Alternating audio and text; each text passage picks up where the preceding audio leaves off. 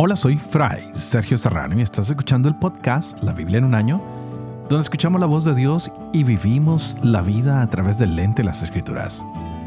El podcast de la Biblia es presentado por Ascension.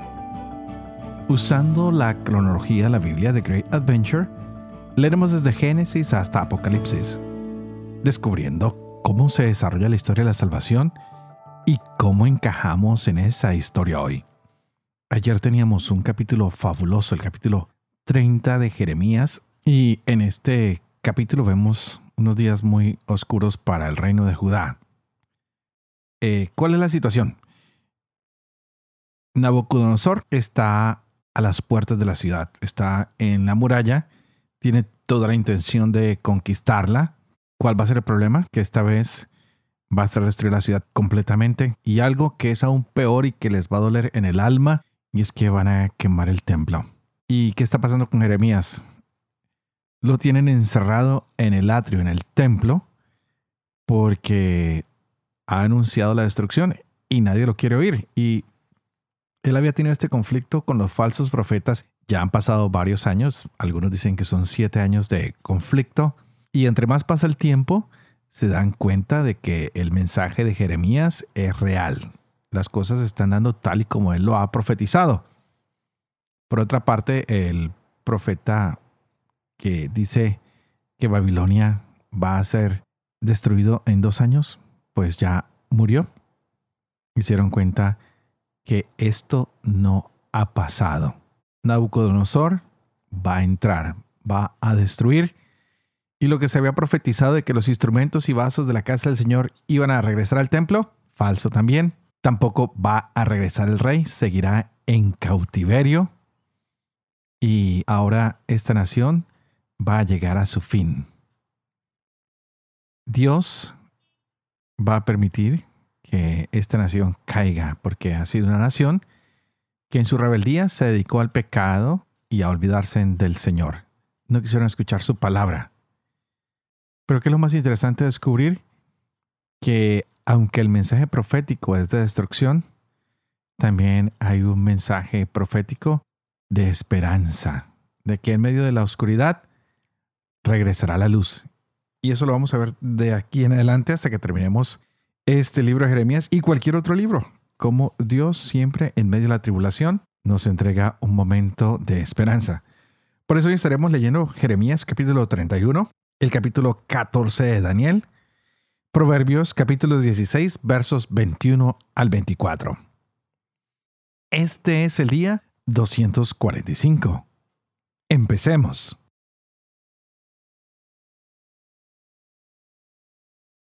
Jeremías capítulo 31.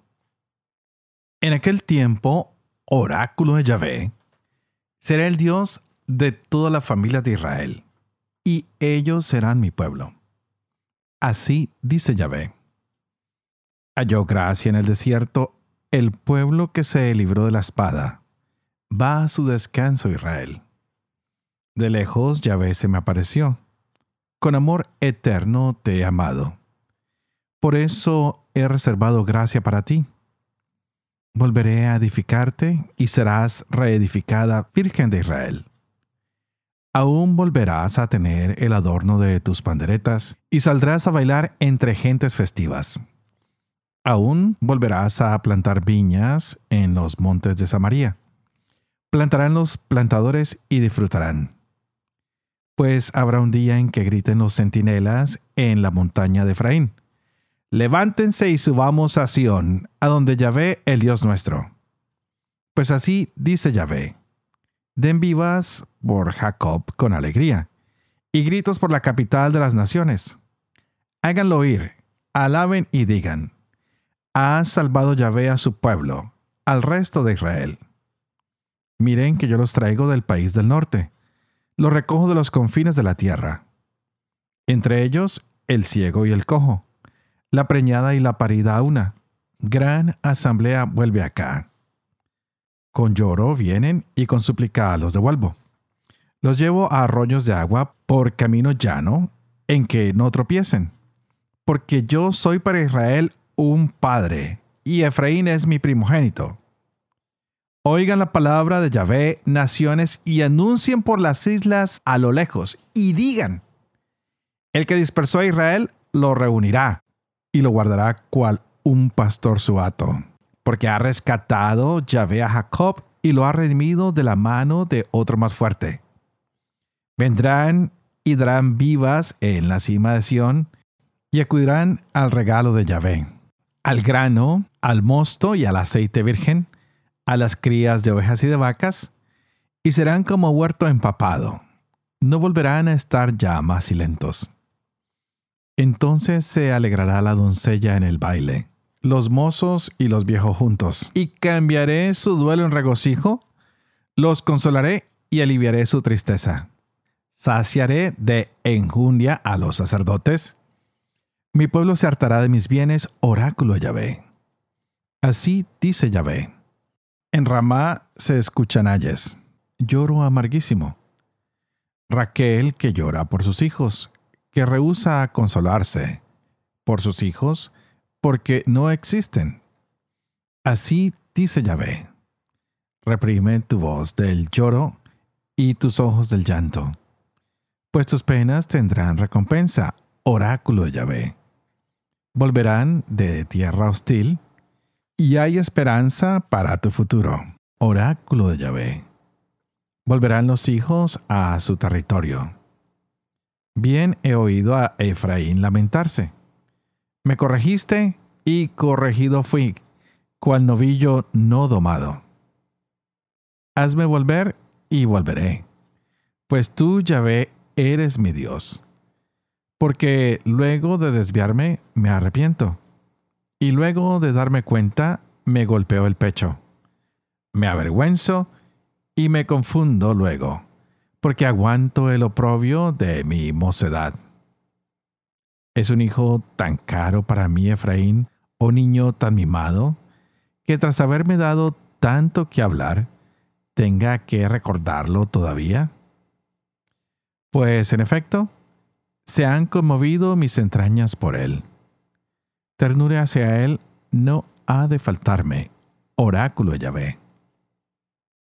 Plántate mojones, ponte jalones de ruta, presta atención a la calzada, al camino que anduviste. Vuelve, Virgen de Israel, vuelve a estas ciudades. ¿Hasta cuándo dará rodeos? Oh, disco la muchacha. Pues ha creado Yahvé una novedad en la tierra. La mujer ronda al varón. Así dice Yahvé Sebaot, el Dios de Israel. Todavía dirán este refrán en tierra de Judá y en sus ciudades cuando yo haga volver a sus cautivos. Bendígate Yahvé, oh estancia justa, oh monte santo. Y morarán allí Judá y todas sus ciudades juntamente, los labradores y los que trasuman con el rebaño. Porque yo refrescaré la garganta reseca y saciaré todo cuerpo macilento. En esto me desperté y vi que mi sueño era sabroso para mí. Van a llegar días, oráculo de Yahvé, en que sembraré la casa de Israel y la casa de Judá de simiente de hombres y ganados. Entonces, del mismo modo que anduve presto contra ellos para extirpar, destruir, arruinar, perder y dañar, así andaré respecto a ellos para reconstruir y replantar. Oráculo de Yahvé. En aquellos días no dirán más. Los padres comieron el agraz y los dientes de los hijos sufren de dentera, sino que cada uno por su culpa morirá. Quien quiera que coma el agraz, tendrá la dentera.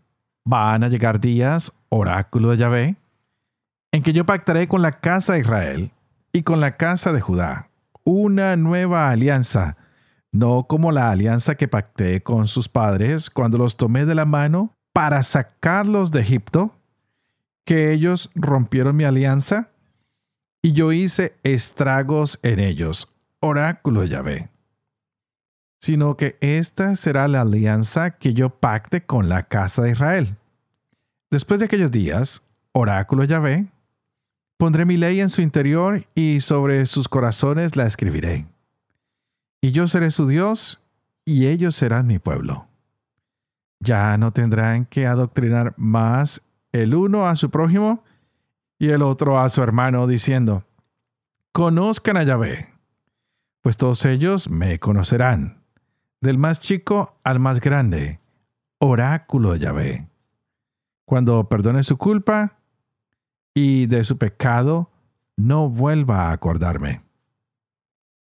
Así dice Yahvé, el que da el sol para alumbrar el día, y gobierna la luna y las estrellas para alumbrar la noche. El que agita el mar y hace bramar sus olas, cuyo nombre es Yahvé Sebaot. Si fallaran estas normas en mi presencia, oráculo Yahvé, también la prole de Israel dejaría de ser una nación en mi presencia a perpetuidad. Así dice Yahvé si fueran medidos los cielos por arriba y sondeadas las bases de la tierra por abajo, entonces también yo renegaría de todo el linaje de Israel por todo cuanto hicieron oráculo de Yahvé. Van a llegar días, oráculo de Yahvé, en que será reconstruida la ciudad de Yahvé desde la torre de Hananel hasta la puerta del ángulo y volverá a salir la cuerda de medir toda derecha hasta la cuesta de Gareb y torcerá hasta Goa y toda la hondonada de los cuerpos muertos y de la ceniza y todos los campos que llegan hasta el torrente Cedrón hasta la esquina de la puerta de los caballos hacia oriente será sagrado Yahvé. No volverá a ser destruido ni dado al anatema, nunca jamás. Daniel capítulo 14 El rey Astiages fue a reunirse con sus padres y le sucedió en el trono Ciro el persa. Daniel era comensal del rey y el más apreciado entre todos sus amigos. Los babilonios tenían un ídolo llamado Bel, al que ofrecían diariamente doce fanegas de flor de harina, cuarenta ovejas y seis toneles de vino. También el rey lo veneraba y todos los días iba a adorarlo. Daniel, en cambio, adoraba a su Dios. El rey le preguntó, ¿por qué no adoras a Abel? Él respondió, porque yo no venero a ídolos de fabricación humana, sino al Dios vivo, creador de cielo y tierra y Señor de todos los vivientes. El rey replicó, ¿piensas entonces que Abel no es un Dios vivo? ¿Es que no ves todo lo que come y bebe a diario? Daniel se echó a reír y dijo, No te engañes, Majestad. Eso es de barro por dentro y de bronce por fuera. Y jamás ha comido ni bebido nada. Enfurecido el rey mandó llamar a sus sacerdotes y les dijo, Si no me dicen quién es el que se come este derroche, morirán. Pero si demuestran que se lo come Bel, morirá Daniel por haber blasfemado contra Bel. Daniel dijo al rey, que se haga como dices. Los sacerdotes de Bel eran setenta sin contar las mujeres y los hijos. El rey se dirigió con Daniel al templo de Bel. Los sacerdotes de Bel le dijeron, Mira, nosotros vamos a salir fuera. Tu majestad manda a poner la comida y el vino mezclado. Luego cierra la puerta y séllala con tonillo. Si mañana por la mañana, cuando vuelvas, compruebas que Bel no se ha comido todo, moriremos nosotros en caso contrario. Morirá Daniel por habernos calumniado. Ellos estaban confiados porque habían hecho debajo de la mesa un pasadizo secreto por donde entraban siempre a consumir las ofrendas. Cuando salieron ellos, el rey hizo poner la comida ante Bel. Daniel mandó a sus criados que trajeran ceniza y la esparcieran por todo el templo, sin más testigos que el rey. Luego salieron, cerraron la puerta, le sellaron con el anillo real y se marcharon. Los sacerdotes llegaron por la noche, como de costumbre, con sus mujeres y sus hijos, y se lo comieron y bebieron todo. El rey salió muy temprano con Daniel. El rey preguntó, Daniel, ¿están intactos los sellos? Él respondió, Sí, Majestad. Nada más abrí la puerta. El rey miró a la mesa y exclamó a voz en grito, ¡Qué grande eres, Bel! No hay en ti ningún engaño. Daniel se echó a reír, detuvo al rey para que no entrara dentro y le dijo, Mira al suelo y comprueba de quién son esas huellas. El rey contestó, Veo huellas de hombres, de mujeres y de niños. Enfurecido el rey hizo arrestar a los sacerdotes con sus mujeres y sus hijos, y ellos le mostraron las puertas secretas por donde entraban a comer lo que había sobre la mesa. El rey mandó matarlos y entregó a Abel en poder de Daniel, el cual lo destruyó junto con su templo. Había también un gran dragón al que los babilonios veneraban. El rey dijo a Daniel, no dirás que este es también de bronce. Mira, está vivo, come y bebe. No puedes negar que es un Dios vivo, así que adóralo. Daniel respondió, Yo adoro al Señor mi Dios, que es el Dios vivo. Y si tú me das permiso, Majestad, yo mataré a ese dragón sin espada ni palo. Y el rey le contestó, Te lo doy. Entonces Daniel tomó pez, grasa y pelos, lo coció todo junto, hizo unas bolas y las echó en las fauces del dragón, que al comer las reventó. Y Daniel dijo, Mire lo que ustedes adoran. Cuando los babilonios se enteraron, se enfurecieron mucho y se amotinaron contra el rey diciendo, El rey se ha hecho judío, ha destruido a Abel, ha matado al dragón y ha degollado a los sacerdotes. Fueron pues a decir al rey, entréganos a Daniel, si no te mataremos a ti y a tu familia. Ante tan grandes amenazas, el rey se vio obligado a entregarles a Daniel. Ellos lo arrojaron al foso de los leones, donde permaneció seis días. Había en el foso siete leones a los que se les daba diariamente dos cadáveres y dos carneros. Pero en esta ocasión no se les dio nada para que devoraran a Daniel. Estaba entonces en Judea el profeta Habacuc. Había preparado un guiso y desmigado panes en un plato y se dirigía al campo a llevárselo a los segadores. El ángel del Señor dijo a Habacuc, Lleva esa comida que tienes a Babilonia para Daniel, que está en el foso de los leones. Habacuc respondió, Señor, no he visto jamás Babilonia ni conozco ese foso. Entonces el ángel del Señor lo agarró por la cabeza y llevándolo por los cabellos lo dejó en Babilonia encima del foso con la rapidez de su soplo. Habacuc gritó, Daniel, Daniel, toma la comida que el Señor te envía.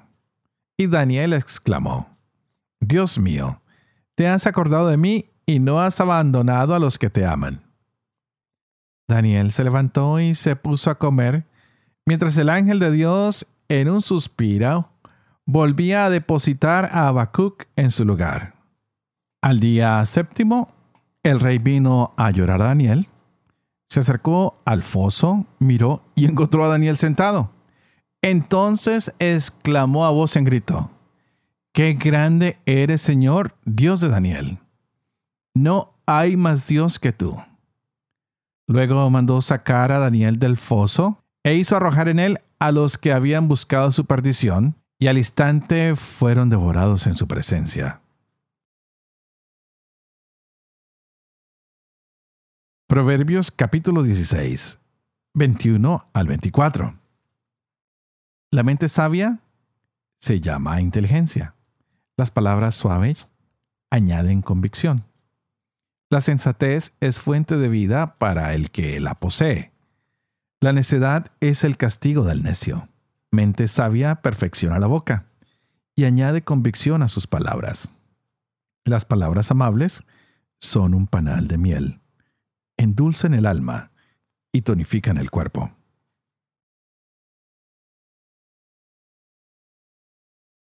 Padre de amor y misericordia, tú que haces elocuente la lengua de los niños, educa también la mía, e infunde en mis labios la gracia de tu bendición, Padre, Hijo y Espíritu Santo. Y a ti te invito para que pidas al Espíritu Santo que hoy nos abra la mente y el corazón para que podamos gozarnos de esta hermosa palabra que Dios nos ha regalado. Y qué palabra tan linda la que tenemos el día de hoy. Llegamos al final del libro Daniel y termina como siempre, mostrándonos que Dios protege a sus elegidos, que Dios es misericordioso, que Dios es compasivo, que no se queda con ninguna de sus promesas, sino que al que le es fiel, el Señor le cumple cada una de sus palabras. Vemos como hoy este Dios Bel, como este dragón, son destruidos, como un pueblo que se ha tornado a la idolatría, es desenmascarado y un Dios que se le revela. Qué bello que hoy pudiéramos mostrar a ese Dios que se sigue revelando a todos los hombres de todos los tiempos y de todos los lugares, que pudiéramos nosotros dar testimonio de que ese Dios Yahvé, que ahora lo conocemos como el Dios Trino, Padre, Hijo Espíritu Santo, es un Dios fiel que se sigue mostrando. Muchas veces me preguntan que por qué llamo a Dios Yahvé, porque es como se dio su nombre cuando se encontró con Moisés. Por eso usamos esta palabra constantemente, Yahvé. Y hoy él promete que habrá restauración. Ya lo había dicho para el norte. Y continúa diciendo que vamos a tener alegría, que vamos a alabar y a decir, Yahvé ha salvado a su pueblo. Y el Señor nos promete que su ley, su nueva alianza, será más fácil de llevar porque Él mismo la pondrá en nuestros corazones para que lo podamos conocer. Pues Él es un Dios que da el sol para alumbrarnos. Es un Dios que gobierna la luna y las estrellas para alumbrar también la noche. Es un Dios que no falla. Es un Dios que no nos deja solos. Es alguien que nos quiere siempre con Él. Pidámosle a este Dios misericordioso que nunca nos sintamos abandonados que sepamos que Él está con nosotros, que podamos sentirlo. Hoy tú dile, Señor, quiero sentir tu presencia. A veces no te siento porque me he alejado de ti.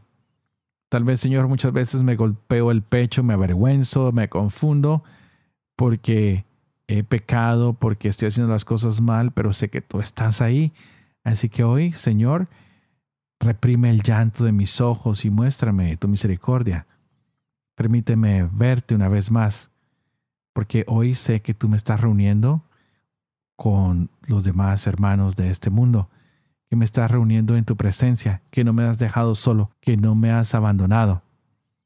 Queremos, Señor, hoy gozarnos y bailar con gran alegría, tanto los viejos como jóvenes, y regocijarnos, porque tú siempre vienes a consolarnos y a sacarnos y aliviarnos de nuestras tristezas, porque tú vienes a entregarnos los bienes, y por eso nos alegramos, Señor ya no daremos más rodeos, sino proclamaremos que eres un Dios justo y fiel, porque sentimos tu amor hoy más que nunca.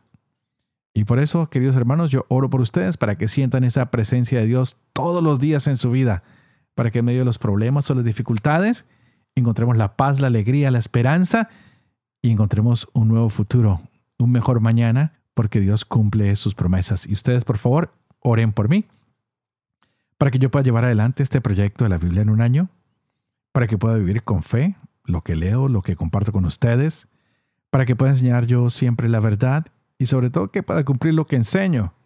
Y que la misión de Dios Todopoderoso, que es Padre, Hijo y Espíritu Santo, descienda sobre cada uno de ustedes y los acompañe siempre. Que Dios los bendiga.